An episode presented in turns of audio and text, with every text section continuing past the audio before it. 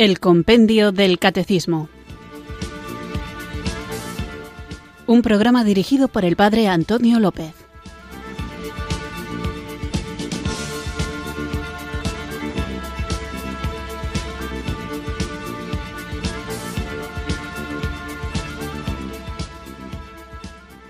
Muy buenas tardes, queridos oyentes de Radio María. Recibido un cariñoso saludo desde Irurzun, en Navarra, quienes sintonizáis una tarde más esta Radio de la Virgen, esta emisora que cambia vidas, Radio María, para escuchar el programa El Compendio del Catecismo, nuestra cita diaria con la formación cristiana, con la formación católica, en la que guiados por el libro que da título a nuestro programa, que hace de guion, el Compendio del Catecismo, vamos repasando las verdades de nuestra fe, las verdades que nos salvan y nos salvan porque nos acercan a Jesucristo, no solamente en un sentido intelectual, no porque conozcamos aspectos biográficos, aunque lo hacemos, o históricos, aunque también lo hacemos, o doctrinales, aunque también lo hacemos, de la enseñanza de Jesús, sino sobre todo porque nos ayudan a entrar en comunión con Él, porque todo lo que Él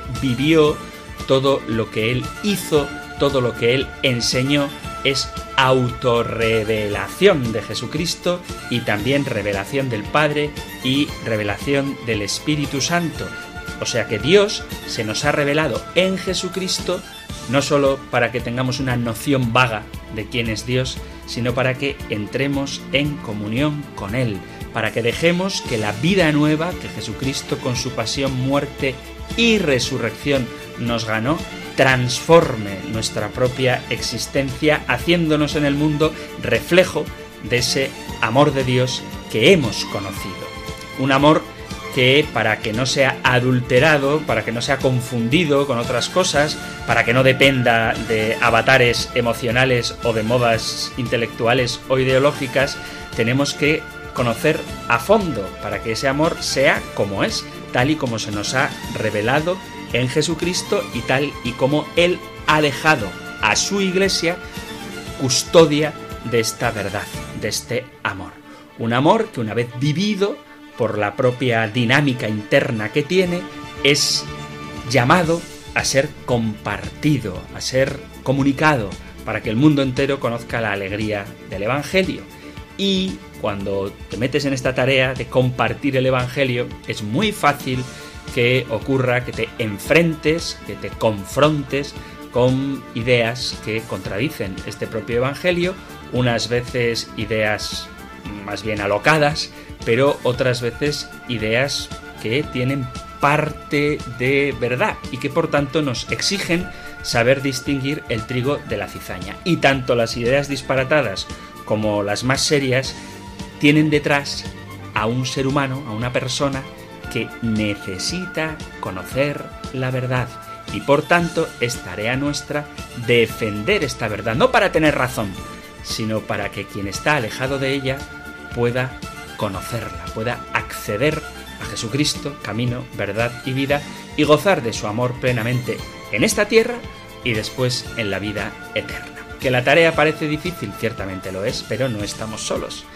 El Señor ha dejado a nuestro lado a su Espíritu, el Espíritu Santo.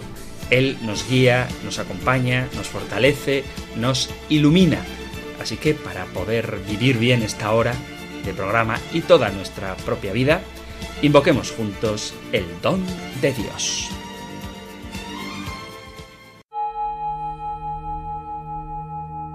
Ven Espíritu, ven Espíritu, ven Espíritu.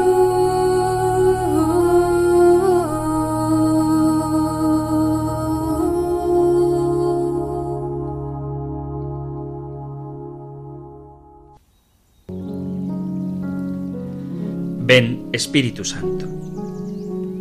Me fascina, me sorprende que Dios me llame a seguirle. Me fascina y me sorprende que el Señor me llame a la santidad. Pero esa sorpresa, esa fascinación, se vuelve gratitud cuando descubro que el Señor me llama a seguirle, me llama a la santidad y me da el Espíritu Santo a verdades que a veces escapan a mi entendimiento, para poder ser fiel a una llamada a la caridad que excede mis posibilidades. Ven Espíritu Santo y hazme confiar en ti, que no mire mi pobreza, mis dudas, mi soberbia, mis fragilidades, sino que te mire a ti, creador de todo, que eres capaz de hacer de mí una criatura nueva, que quieres arrancar de mi pecho el corazón de piedra y darme un corazón de carne semejante al de Jesucristo, capaz de darse por entero, cuya única intención es cumplir la voluntad del Padre, que es que todos los hombres, incluido yo, se salven y lleguen al conocimiento de la verdad. Ven, Espíritu Santo.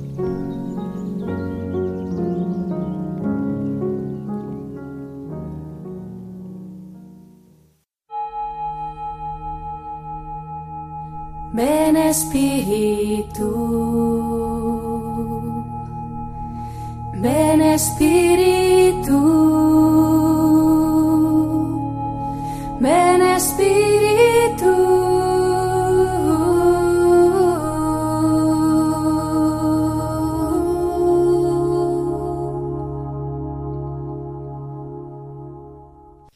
Vamos allá con nuestra tarea apasionante de ir profundizando en las verdades de nuestra fe y ponemos un poco el contexto de lo que estamos tratando. Pilato intenta salvar a Jesús, en un afán desesperado por hacerlo, manda azotarle para ver si viendo el castigo, viendo la tortura de la flagelación, los judíos se conmueven, cosa que no ocurre, y finalmente, cuando Pilato ve amenazada su propia situación, al decirle los judíos no hay más rey que el César, y si otro se declara rey es enemigo de César, entonces ahí Pilato ya desiste de su empeño por salvar a Jesús y hace ese gesto de lavarse las manos y entregar al inocente en manos de los culpables.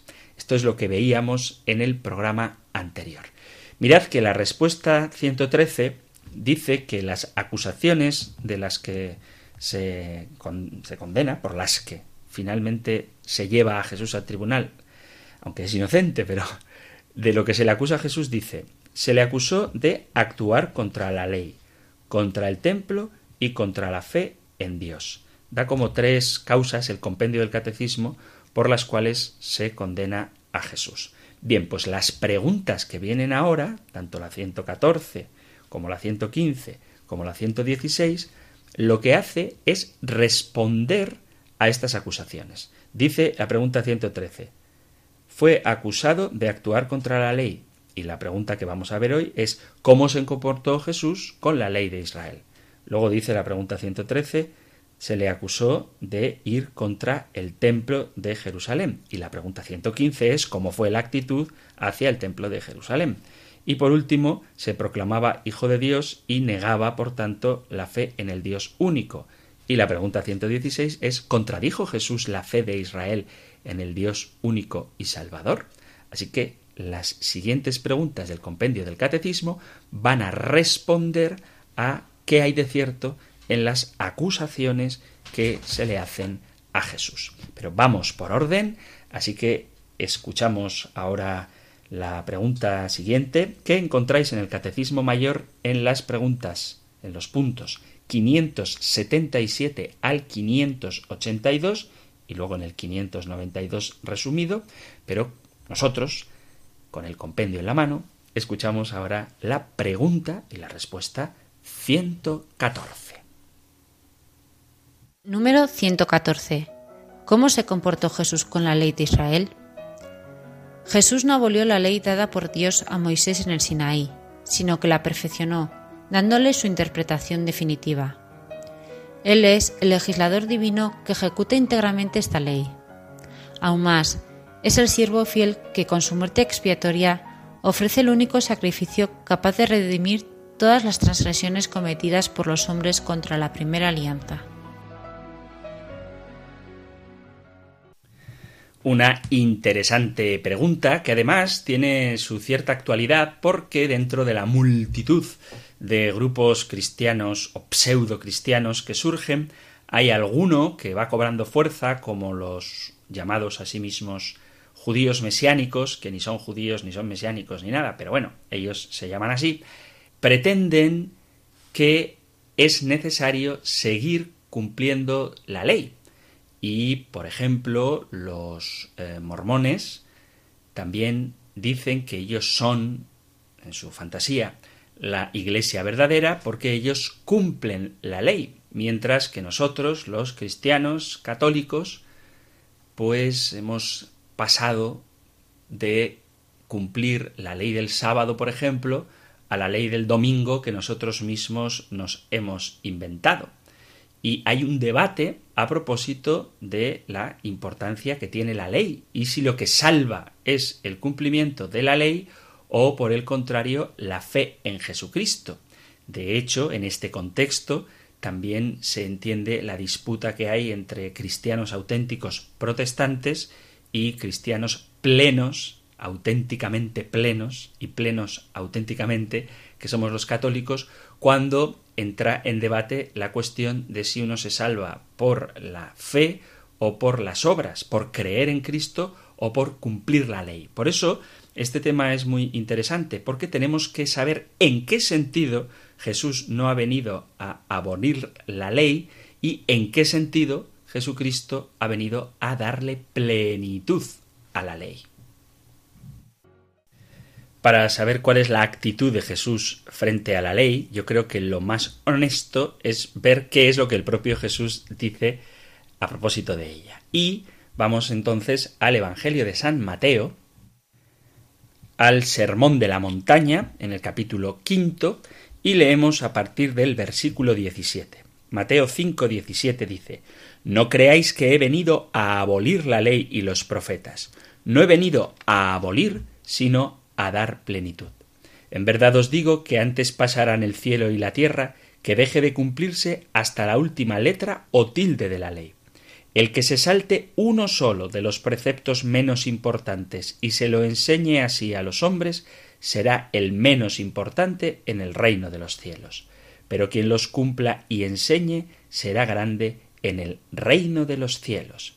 Porque os digo que si vuestra justicia no es mayor que la de los escribas y fariseos, no entraréis en el reino de los cielos. Y no voy a seguir leyendo, pero después de este comentario de Jesús a propósito de la ley, es cuando él dice aquello de se os ha dicho no matarás, pero yo te digo que el que se enfade, el que insulte a su hermano, será reo de juicio. Se os ha dicho no cometerás adulterio, pero yo os digo que el que mire a una mujer deseándola en su corazón ya ha cometido adulterio. Se os ha dicho no jurarás en falso, pero yo os digo que si es sí, sí, si es no, no, lo que pasa de ahí viene del maligno. Habéis oído que se dijo ojo por ojo, diente por diente, pues yo os digo, no hagáis frente al que os agravia. Habéis oído que se dijo amarás a tu prójimo y aborrecerás a tu enemigo, pero yo os digo, rezad por los que os persiguen, amad a vuestros enemigos. Digo este contexto para darnos cuenta, que nos servirá después, qué significa no saltarse la ley, sino llevarla a plenitud. Porque, en el fondo, lo que Jesús está queriendo hacer es cambiar el corazón. No simplemente no mates, sino que no tengas sentimientos malos hacia tu hermano, no solamente no cometes adulterio, sino que en tu interior no desees lujuriosamente a una mujer, no solamente no mientas, sino que tú mismo, o sea, no, que no digas mentiras, sino que tú mismo seas veraz, que si es sí, sí, si es no, no, y déjate de rodeos y vericuetos simplemente para no comprometerte con la verdad. Acordaos de Pilato, que hablábamos en el programa anterior de él, y lo de ojo por ojo, diente por diente, él lo supera pidiéndonos que no hagamos frente al enemigo y finalmente en este no solamente no hacer frente al enemigo, sino amar al enemigo. Por eso Jesús cumple, lleva a plenitud la ley. No se la salta, sino que le da el verdadero sentido, que no es meramente un cumplimiento externo de la ley, gran debate contra los fariseos, sino una transformación interior, fruto de la presencia de Dios en nuestra vida. Pero no quiero adelantarme. Primero que nada, necesitamos dejar claro qué significa cuando Jesús dice la ley. A veces, en la Sagrada Escritura, la expresión la ley y los profetas es una fórmula para referirse al Antiguo Testamento en general. Por ejemplo, en el capítulo 11 del Evangelio de San Mateo, dice Jesús, leo capítulo 11 desde el versículo 12, dice, Desde los días de Juan el Bautista hasta ahora, el reino de los cielos sufre violencia y los violentos lo arrebatan. Los profetas y la ley han profetizado hasta que vino Juan. Él es Elías, el que tenía que venir con tal que queráis admitirlo. El que tenga oídos, que oiga. Pero aquí Jesús está diciendo, los profetas y la ley profetizaron hasta que vino Juan, es el Antiguo Testamento, hablaba de lo que Dios quería hasta que vino Juan. Entonces, la ley y los profetas pueden significar un sinónimo del Antiguo Testamento, porque la palabra Antiguo Testamento obviamente no la vamos a encontrar en el Nuevo Testamento, puesto que hasta que la Iglesia Católica no formó la Biblia, no había división entre Antiguo y Nuevo Testamento. Y el modo de referirse a lo que nosotros llamamos Antiguo Testamento es la ley y los profetas.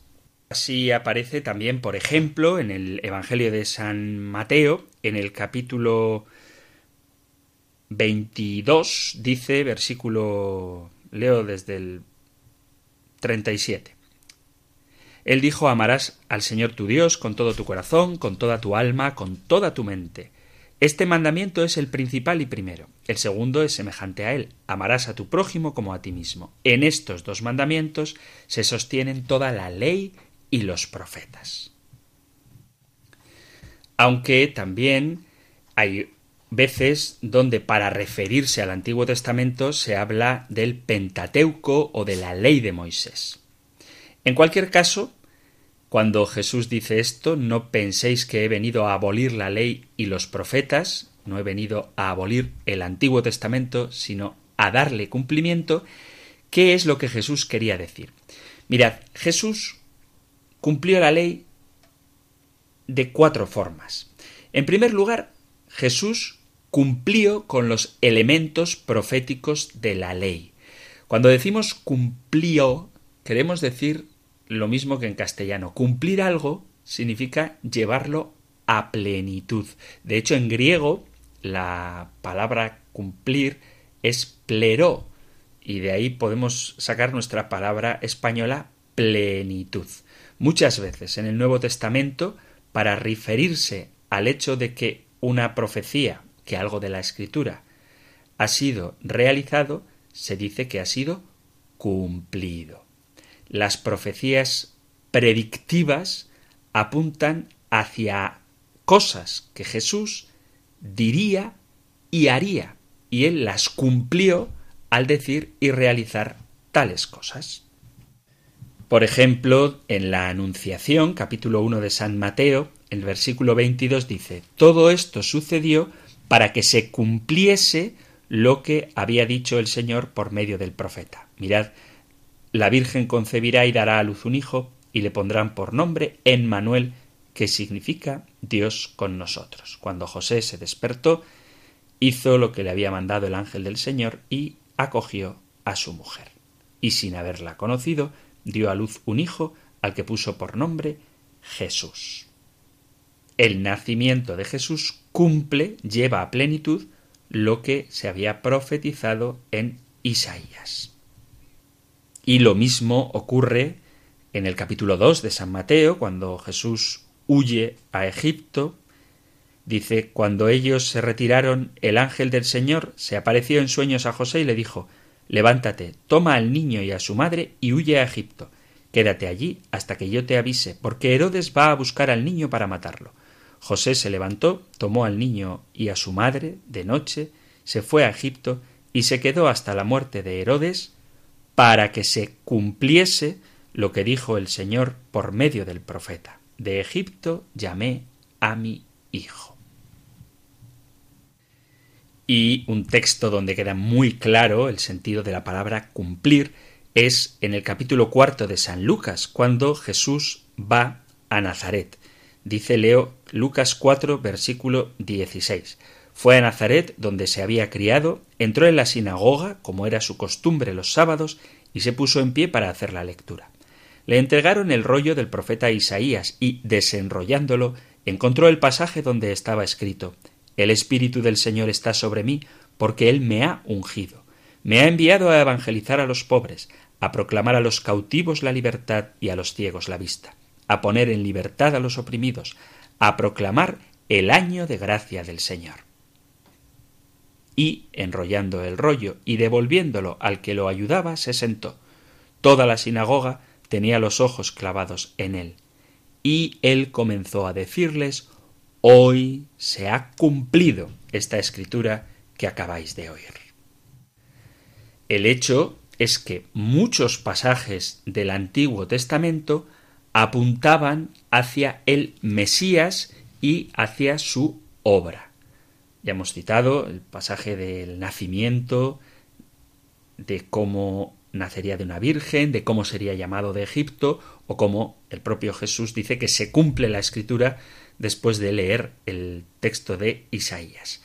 Y esto lo hemos tratado ya en algún punto anterior cuando hablábamos de los anticipos de la presencia de Jesús en el mundo, cómo el Antiguo Testamento tiene muchos pasajes en los que se apunta, se augura, se tiene como una predicción de todo aquello que luego Jesús llevará a plenitud, es decir, que llevará a cumplimiento.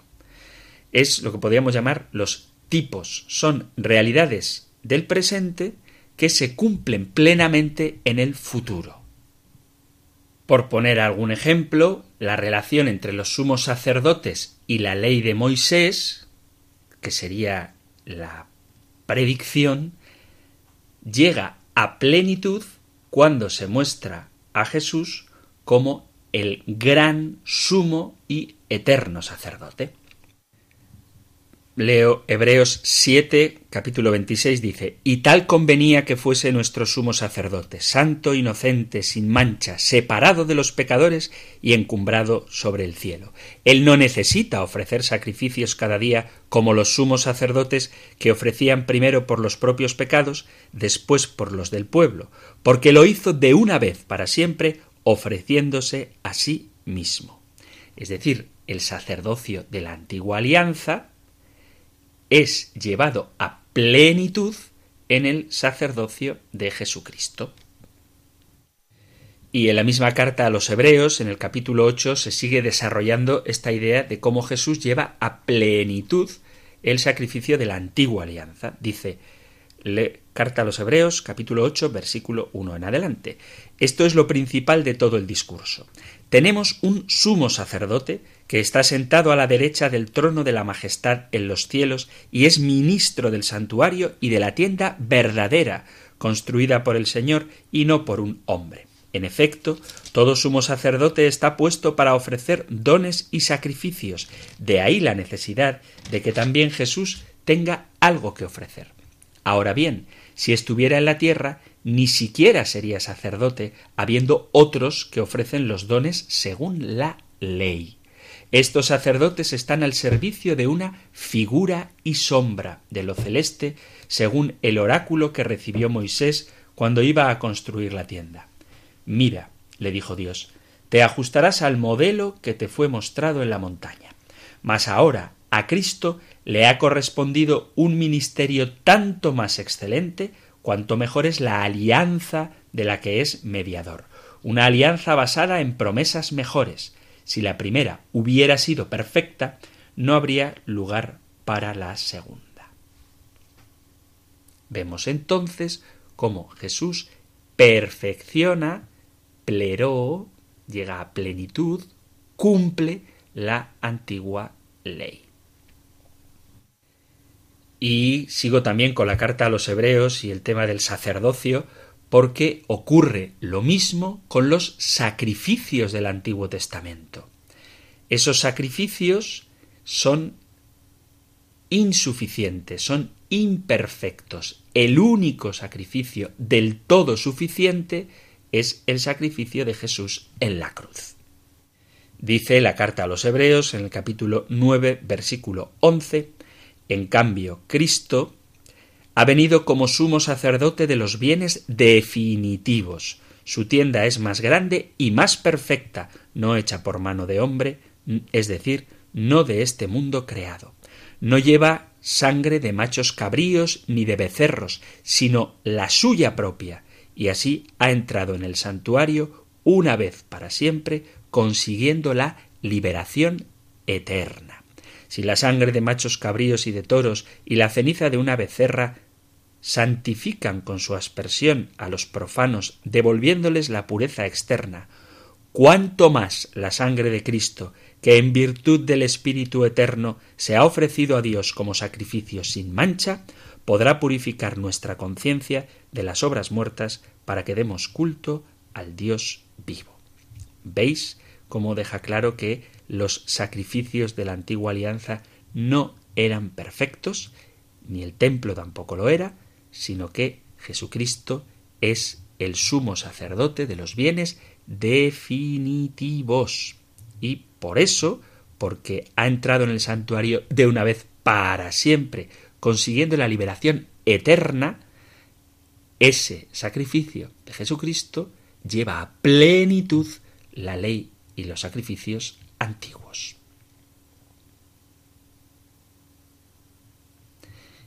Todo esto que estoy diciendo lo resume el propio Jesús en el diálogo que tiene con los discípulos de Emaús en el capítulo 24 del Evangelio de San Lucas. Leo el Evangelio de Lucas capítulo 24 a partir del versículo 42. Después de que Jesús se queda a comer con ellos, le dice ellos le ofrecieron un trozo de pez asado. Él lo tomó y comió delante de ellos, y les dijo Esto es lo que os dije mientras estaba con vosotros, que era necesario que se cumpliera todo lo escrito en la ley de Moisés y en los profetas y salmos acerca de mí. Entonces les abrió el entendimiento para comprender las escrituras. En Jesucristo se cumple todo lo que decían Moisés, la ley y los profetas. Y en este sentido, Jesús cumplió, llevó a plenitud la ley de Moisés. Y cuando digo la ley, entiéndase todo el Antiguo Testamento.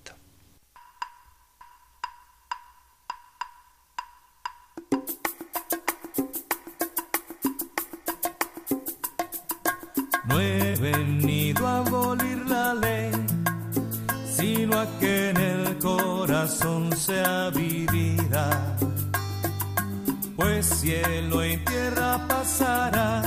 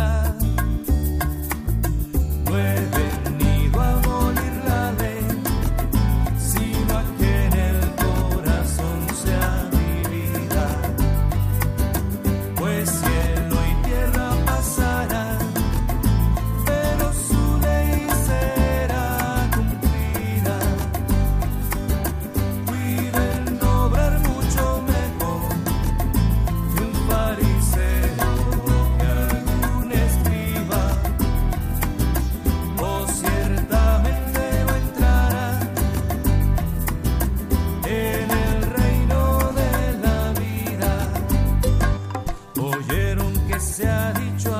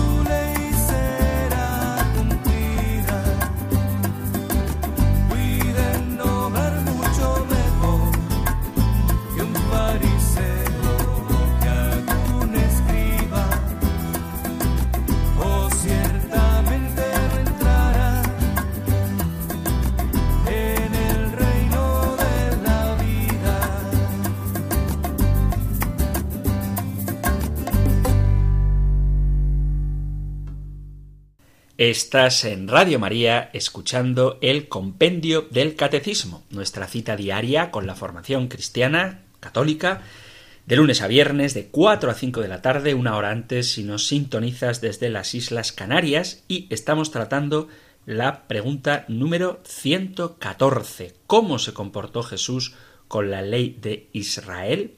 Jesús no abolió la ley, sino que la perfeccionó estamos viendo cuatro sentidos de cómo Jesús cumple la ley y entendemos ley no como la norma jurídica, sino como el Antiguo Testamento. Tanto los profetas como Moisés y las demás escrituras son llevadas a plenitud, Jesús les da el verdadero sentido, son cumplidas con Él. Este es el primer sentido que veíamos de cómo Jesús cumple la ley, porque Él la hace perfecta, le da su verdadero significado.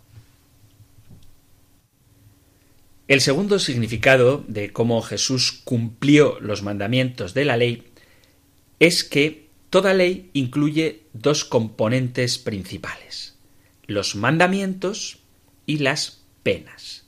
La ley de Moisés contenía, según los fariseos la fueron desarrollando 613 mandamientos distintos. De los 10 mandamientos se, iba a decir se resumieron, pero no es que se resumieron, al contrario, se desarrollaron en 613 preceptos. Algunos de estos mandamientos se aplicaban solamente a ciertos grupos como los sacerdotes y levitas, pero la mayoría se aplicaban a todo el pueblo judío. Hasta su muerte y resurrección, Jesús vivió su vida bajo la ley de Moisés. Él estaba obligado a obedecer todos los mandamientos de la ley que se aplicaban a los judíos en general, aunque esto no significa que tenía que cumplir con todas las tradiciones rabínicas, incluyendo las interpretaciones de los rabinos sobre cómo debía mantenerse la ley. Pero Jesús cumplió todos los mandamientos de la ley. Dice San Pablo en la segunda carta a los Corintios que Jesús no conoció pecado. Obviamente, Él es el santo entre los santos, el tres veces santo. Dios, santo, santo, santo. Santo es el Señor, Dios del universo. El hecho es que en 2 Corintios capítulo 5 versículo 21 dice esto, al que no conocía pecado, lo hizo pecado en favor nuestro, para que nosotros llegáramos a ser justicia de Dios. Él fue probado en todo exactamente como nosotros, dice la carta a los hebreos, excepto en el pecado. Y en el capítulo 4, versículo 15. Y en el capítulo 7, versículo 26 también de la carta a los hebreos, se habla de Jesús como el santo, inocente, inmaculado, apartado de los pecadores. Jesús no transgredió la ley. Que Jesús dijera esta expresión que hemos escuchado antes del Evangelio de San Mateo, capítulo 5, versículo 17, no penséis que he venido a abolir la ley y los profetas, sino que he venido para cumplirla, significa que quienes le escuchaban podían interpretar que Jesús estaba dando normas nuevas, pero Jesús, en realidad, lo que está haciendo es explicar el propósito de su encarnación. Él entró en el mundo no para abolir la ley y los profetas, sino para llevarlo a plenitud.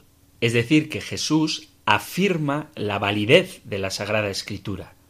Fijaos que cuando el joven rico se le acerca, capítulo 19 de San Mateo, y le pregunta qué debo hacer para alcanzar la vida eterna, la respuesta que le da Jesús es cumple los mandamientos. Y ante la duda del joven sobre qué mandamientos debe cumplir, el Señor le cita el decálogo.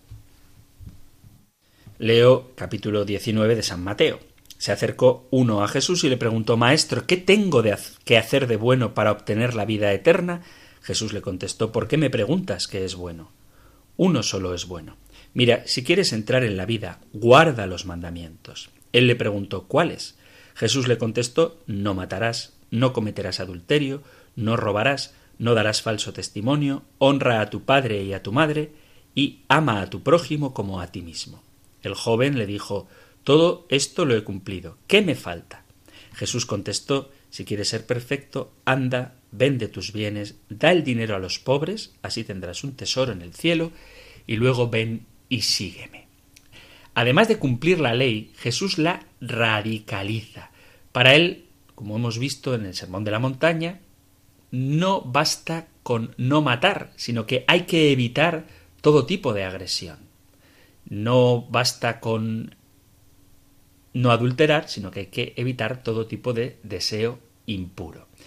Jesús se muestra radical cuando denuncia las tradiciones judías que ocultan y desvirtúan la intención profunda de la ley de Moisés.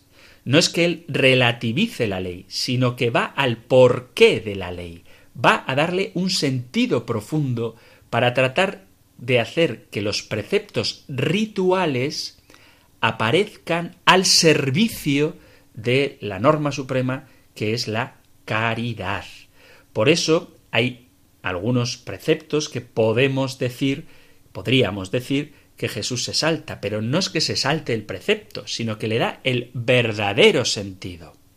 Por ejemplo, en el capítulo 15 de San Mateo tenemos la discusión que tiene Jesús con los fariseos sobre las tradiciones, sobre las leyes que ellos tienen. Leo capítulo 15 de San Mateo. Entonces se acercaron a Jesús unos fariseos y escribas de Jerusalén y le preguntaron ¿Por qué tus discípulos quebrantan la tradición de nuestros mayores y no se lavan las manos antes de comer? Él les respondió ¿Por qué quebrantáis vosotros el mandato de Dios en nombre de vuestra tradición? Pues dijo Dios Honra a tu padre y a tu madre.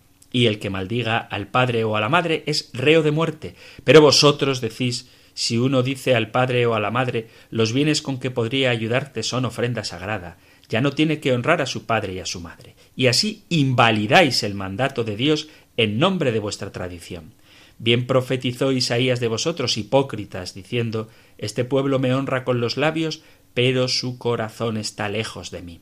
El culto que me dan está vacío, porque la doctrina que enseñan son preceptos humanos y llamando a la gente les dijo Escuchad y entended no mancha al hombre lo que entra por la boca, sino lo que sale de la boca. Eso es lo que mancha al hombre. O cuando Jesús reprocha a los fariseos que lavan el plato y la copa, pero luego están llenos de violencia. En el Evangelio de San Mateo, en el capítulo 23, leemos versículo 13. Ay de vosotros, escribas y fariseos hipócritas, que cerráis a los hombres el reino de los cielos, ni entráis vosotros, ni dejáis entrar a los que quieren. Ay de vosotros, escribas y fariseos hipócritas, que viajáis por tierra y mar para ganar un prosélito, y cuando lo conseguís, lo hacéis digno de la gehenna el doble que vosotros. Ay de vosotros, guías ciegos, que decís jurar por el templo no obliga, jurar por el oro del templo sí obliga necios y ciegos, ¿qué es más, el oro o el templo que consagra el oro? O también jurar por el altar no obliga, jurar por la ofrenda que está en el altar sí obliga. Ciegos, ¿qué es más, la ofrenda o el altar que consagra la ofrenda? Quien jura por el altar, jura por él y por cuanto hay sobre él. Quien jura por el templo, jura por él y por quien habita en él. Y quien jura por el cielo, jura por el trono de Dios y también por el que está sentado en él. Ay de vosotros, escribas y fariseos hipócritas, que pagáis el diezmo de la menta, del anís y del comino, y descuidáis lo más grave de la ley, la justicia, la misericordia y la fidelidad. Esto es lo que habría que practicar, aunque sin descuidar aquello. Guías ciegos, que filtráis el mosquito y tragáis el camello. Ay de vosotros, escribas y fariseos hipócritas, que limpiáis por fuera la copa y el plato, mientras por dentro estáis rebosando de robo y desenfreno. Fariseo ciego, limpia primero la copa por dentro, y así quedará limpia también por fuera. Ay de vosotros, escribas y fariseos hipócritas, que os parecéis a los sepulcros blanqueados. Por fuera tienen buena apariencia, pero por dentro están llenos de huesos, de muertos y podredumbre. Lo mismo vosotros. Por fuera parecéis justos, pero por dentro estáis repletos de hipocresía y crueldad. Ay de vosotros, escribas y fariseos hipócritas, que edificáis sepulcros a los profetas y ornamentáis los mausoleos de los justos, diciendo si hubiéramos vivido en tiempo de nuestros padres, no habríamos sido cómplices suyos en el asesinato de los profetas. Con esto atestiguáis en vuestra contra que sois hijos de los que asesinaron a los profetas. Colmad también vosotros la medida de vuestros padres. Serpientes, raza de víboras, ¿Cómo escaparéis del juicio de la gehenna? Así que vemos el reproche que Jesús hace a algunos mandatos de la ley es cuando éste pierde su sentido. Os voy a poner un ejemplo. Hay una norma de la Iglesia que pide que no se coma carne los viernes de cuaresma. Principio todos los viernes del año son penitenciales, aunque durante el tiempo fuera de la cuaresma se puede sustituir esa penitencia por otra, pero en cuaresma hay que abstenerse de carne. Y entonces puede haber gente que, absteniéndose de carne, cambie la carne, por ejemplo, por una merluza rellena de gambas o por un bogavante. Si tú haces eso, estás desnaturalizando el sentido de la penitencia que es abstenerte de un placer y el dinero que hubieras podido gastarte en esa carne se lo des a los pobres y comas de manera austera. Porque si en vez de comprarte un filete te compras un bogavante, lo que hubiera sido un gesto de penitencia al privarte de la carne se está convirtiendo en un gesto de opulencia y estás desnaturalizando la ley. Bueno, pues Jesús cumple la ley, pero naturalizándola, no únicamente de manera externa, sino transformando el corazón, que es el sentido último que tiene la ley. Entonces, con respecto a la ley, Jesús promovió un movimiento de renovación, pero no de abolición. De ahí que haya leyes como la de lavar platos y vasos o la del sábado que Jesús no cumple, pero no la cumple por desobediencia, la cumple por coherencia, para darle un sentido auténtico al porqué de la ley. Y esto, aunque ya hablaremos de la moral en su momento, es importante para nuestra vida práctica, porque es la única forma de cumplir la ley es saber el porqué. Es verdad que la obediencia es muy útil y muy buena cuando hay cosas que no entendemos, pero sobre todo a la hora de saber la razón de nuestra esperanza, tenemos que entender el porqué de las cosas, porque si no entendemos el porqué, si no entendemos la naturaleza de la ley, es muy difícil que perseveremos en cumplirla.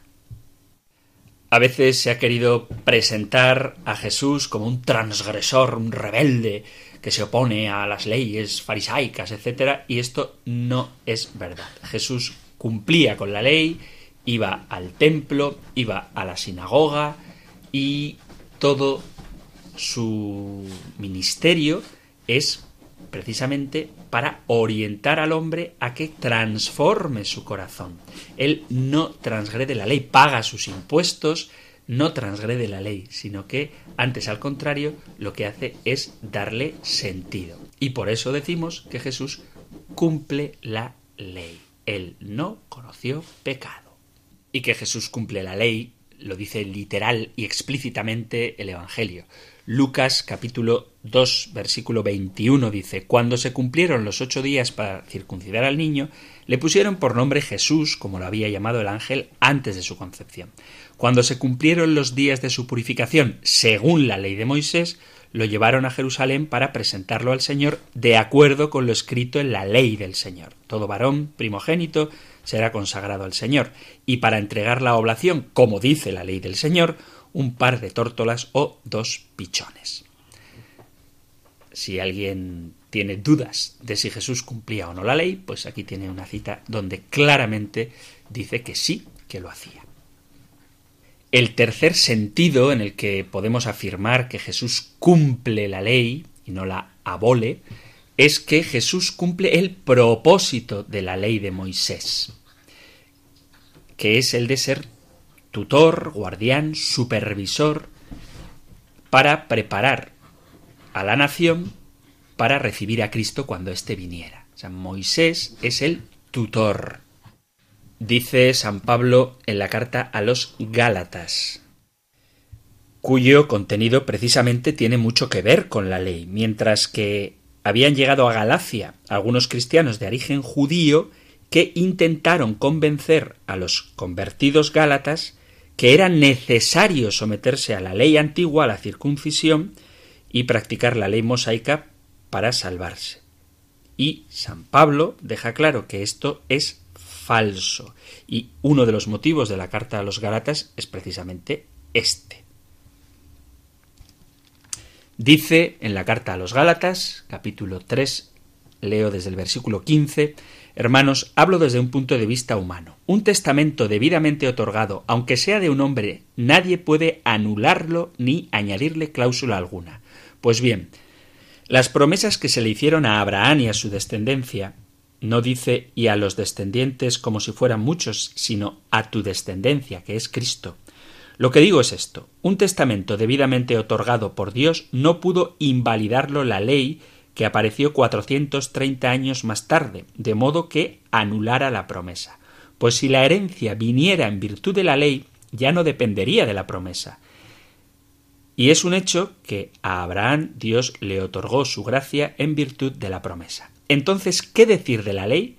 Fue añadida en razón de las transgresiones hasta que llegara el descendiente a quien se había hecho la promesa y fue promulgada por ángeles a través de un mediador. Además, el mediador no lo es de uno solo, mientras que Dios es uno solo. Entonces, ¿va la ley contra las promesas de Dios? Ni mucho menos, pues si se hubiera otorgado una ley capaz de dar vida, la justicia dependería realmente de la ley. Pero no, la Escritura lo encerró todo bajo el pecado, para que la promesa se otorgara por la fe en Jesucristo a los que creen. Antes de que llegara la fe, éramos prisioneros y estábamos custodiados bajo la ley hasta que se revelase la fe. La ley fue así nuestro ayo hasta que llegara Cristo a fin de ser justificados por fe. Pero una vez llegada la fe, ya no estamos sometidos al ayo, pues todos sois hijos de Dios por la fe en Cristo. Pues todos sois hijos de Dios por la fe en Cristo Jesús. Cuando cuantos os habéis bautizado en Cristo, os habéis revestido de Cristo. No hay judío y griego, esclavo y libre, hombre y mujer, porque todos vosotros sois uno en Cristo. Y si sois de Cristo, sois descendencia de Abraham y herederos según la promesa. Digo además que mientras el heredero es menor de edad, en nada se diferencia de un esclavo, siendo como es dueño de todo, sino que está bajo tutores y administradores hasta la fecha fijada por su padre. Lo mismo nosotros, cuando éramos menores de edad, estábamos esclavizados bajo los elementos del mundo, mas cuando llegó la plenitud del tiempo, envió Dios a su Hijo, nacido de una mujer, nacido bajo la ley, para rescatar a los que estaban bajo la ley, para que recibiéramos la adopción filial. Lo que la ley hacía en tiempos de Moisés es muy claro, pero la ley suponía una preparación para la venida del Mesías y prepararnos para la justificación mediante la fe, no la ley, en Jesucristo. Jesús cumplió esto cuando se hizo carne. De hecho, luego continúa San Pablo, capítulo cuarto a los Gálatas, he leído desde el capítulo 3.15 y sigo por el capítulo cuarto. Y es muy importante esto que voy a leer porque manifiesta el cambio de la ley que es ya interior. Dice, como sois hijos, Dios envió a nuestros corazones el espíritu de su Hijo que clama Abba Padre. Así que ya no eres esclavo, sino hijo, y si eres hijo, también heredero por voluntad de Dios. Pero San Pablo lo que está dejando claro es que, leo versículo 23, antes de que llegara la fe, antes de Cristo, estábamos custodiados bajo la ley que era nuestro ayo, nuestro tutor. Pero una vez de que Cristo ha venido, ya tenemos el Espíritu Santo que nos permite clamar Abba Padre y ser hijos de Dios renovados por este Espíritu con la capacidad para cumplir con la plenitud de la ley que es, vuelvo a repetir una vez más, Jesucristo. Y por último, Cristo ha cumplido la ley porque esta, como decía antes, tiene dos elementos principales, los mandamientos y las penas. Toda ley transgredida debe ser castigada. Y Jesús ha cumplido los mandamientos de la ley perfectamente con una vida de santidad absoluta. Pero la forma final y culminante por la que Cristo cumplió la ley fue sufriendo en su carne las penas de la raza humana entera. Romper un mandamiento de Dios nos hace pecadores y sujetos al castigo. Ya sé que es un lenguaje que no gusta, pero está en la Sagrada Escritura.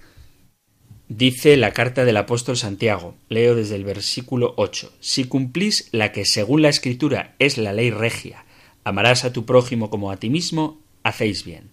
Pero si establecéis diferencias entre las personas, cometéis pecado, y esa ley os acusa como transgresores. Capítulo 2, versículo 10 del apóstol Santiago. Pues quien observa toda la ley, pero falla en uno solo de los preceptos, se hace responsable de todos. Porque el que dijo no cometerás adulterio, dijo también no matarás. Por tanto, si no cometes adulterio, pero matas, te haces transgresor de la ley. Y esto es importante porque todos hemos pecado. Y una enseñanza muy importante de la Sagrada Escritura es que el pecado implica un castigo. Y aquí es donde Jesucristo cumple la ley de la forma más gloriosa, porque toma la maldición de la ley sobre sí mismo y paga él por la pena. Cristo nos redimió de la maldición de la ley, habiéndose hecho maldición por nosotros, porque escrito está, maldito todo el que cuelga de un madero. Carta a los Gálatas, capítulo 3, versículo 13. Para quienes creemos en Cristo, ya se ha cumplido el requerimiento de la ley, porque Cristo lo ha hecho por nosotros. Por consiguiente, no hay condenación para los que están en Cristo Jesús, los que andan conforme, no a la carne, sino conforme al Espíritu. Porque la ley del Espíritu de vida en Cristo Jesús te ha liberado de la ley y del pecado y de la muerte. Pues lo que la ley no pudo hacer, ya que era débil por causa de la carne, Dios lo hizo, enviando a su propio Hijo en semejanza de carne de pecado y como ofrenda por el pecado. Condenó al pecado en la carne para que el requisito de la ley se cumpliera en nosotros, que no andamos conforme a la carne, sino conforme al Espíritu. Carta a los Romanos, capítulo 8, versículo a partir del 1. Entonces Cristo ha cumplido la ley en todos sus aspectos, incluso pagando sobre su propia carne por la transgresión de la ley que los hombres habíamos cometido. Cristo ha venido no a abolir la ley, sino a cumplirla definitivamente. Y por eso estamos libres de la ley, porque ya todo, como dice Jesús en la cruz, todo está cumplido. Y si todo está cumplido, significa que Él ha hecho por nosotros lo que nosotros éramos incapaces de hacer con respecto a la Queridos amigos, queridos oyentes de este espacio de El Compendio del Catecismo, una vez más se nos ha acabado el tiempo, pero creo que era necesario dedicar el espacio suficiente para dejar clara cuál es la postura de Jesús con la ley, porque hay muchas versiones un poco adulteradas de cómo Jesús se relacionaba con la ley judía y vemos que la cumple en muchos sentidos. Hemos visto cuatro y creo que cada uno de ellos nos puede iluminar en este tema. Vamos pues a recordar, queridos amigos, que si queda alguna duda en el aire podéis plantearla en el correo electrónico 668-594-383, perdón, en el correo electrónico, no, en el WhatsApp 668-594-383 o en el correo electrónico compendio arroba radiomaria.es. Termino dándoos con mucho gusto la bendición que encontramos en la ley, en el libro de los números, en el capítulo sexto. El Señor te bendiga y te proteja, el Señor ilumine su rostro sobre ti y te conceda su favor, el Señor te muestre su rostro y te conceda la paz. Muchísimas gracias por estar ahí, gracias por escuchar el compendio del catecismo y si queréis, volveremos a encontrarnos en un próximo programa. Un fuerte abrazo.